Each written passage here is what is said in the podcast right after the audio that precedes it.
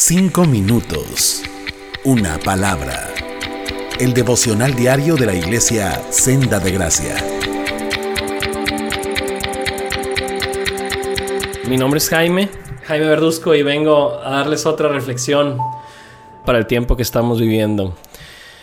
El Salmo 4, verso 6, en la nueva traducción viviente en la Biblia, dice así, muchos son los que dicen, ¿quién nos mostrará tiempos mejores?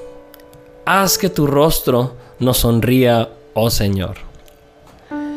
¿Cuántos de nosotros no estamos luchando con el pesimismo o el fatalismo en estos días malos?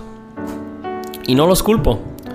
Todas las situaciones que estamos viviendo nos dan razones de sobra para pensar de manera pesimista. Basta solo con ojear las noticias cada día. Pero, ¿qué creen que Dios quiere que pensemos en estos tiempos? ¿Con qué actitud creen que deberíamos enfrentar los tiempos oscuros que estamos viviendo? Muchos de nosotros escondemos una actitud pesimista detrás de lo que llamaríamos ser realistas.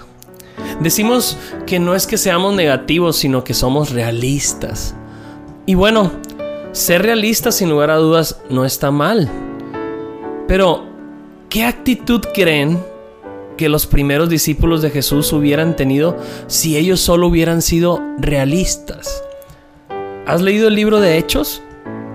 Ahí se nos relata de un hombre llamado Jesús que resucitó al tercer día de haber sido enterrado, sepultado, y luego se fue volando al cielo delante de los ojos de muchos. ¿Qué tan realista suena eso? Hechos también nos relata que Dios usó a 12 personas simples y ordinarias, sin preparación, sin dinero, sin grandes aptitudes, sin poder, y las usó para trastornar al mundo. ¿Qué tan realista suena eso? Y si nos vamos a otras partes de la Biblia, ¿qué actitud creen que hubiera tenido Noé cuando Dios le ordenó construir un arca si solo hubiera sido realista? Ay Señor, nunca ha llovido. ¿Por qué quieres que haga un arca? ¿Cómo que vas a inundar todo? ¿Quién va a meter a los animales? Sé realista, los animales no me van a hacer caso. o, qué actitud creen que hubiera tenido David de pequeño cuando enfrentó a Goliat si él hubiera sido solo realista? Ay, claro que no puedo vencer a un gigante. Sé realista, yo no tengo nada que hacer contra ese gigante. Necesitamos a alguien de su tamaño. ¿Te das cuenta?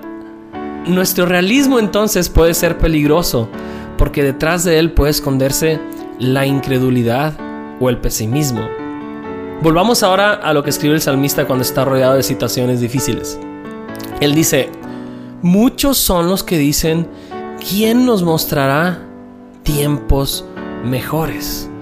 ¿Notas cómo el salmista aquí está siendo realista con su situación?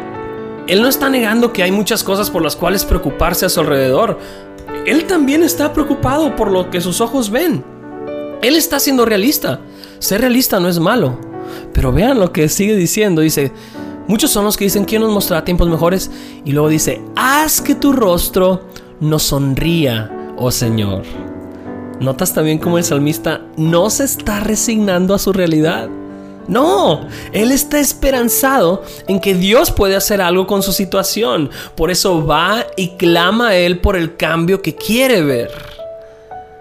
Frente a los tiempos malos, Dios nos quiere realistas, pero no resignados.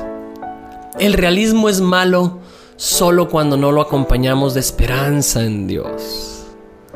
Una manera de luchar contra el pesimismo es no resignándonos a nuestra realidad, sino acudiendo a Dios para que Él cambie nuestra realidad. Pero esa es una de las muchas maneras en que la Biblia nos enseña a luchar contra el pesimismo, solo una de las muchas. Así es que no te pierdas el mensaje de mañana porque mañana vamos a seguir con más sobre cómo luchar contra el pesimismo. Pero te dejo con este hermoso texto, Salmo 4:6. Muchos son los que dicen, ¿quién nos mostrará tiempos mejores? Haz que tu rostro nos sonría, oh Señor. Amén. Cinco minutos. Una palabra. El devocional diario de la iglesia Senda de Gracia.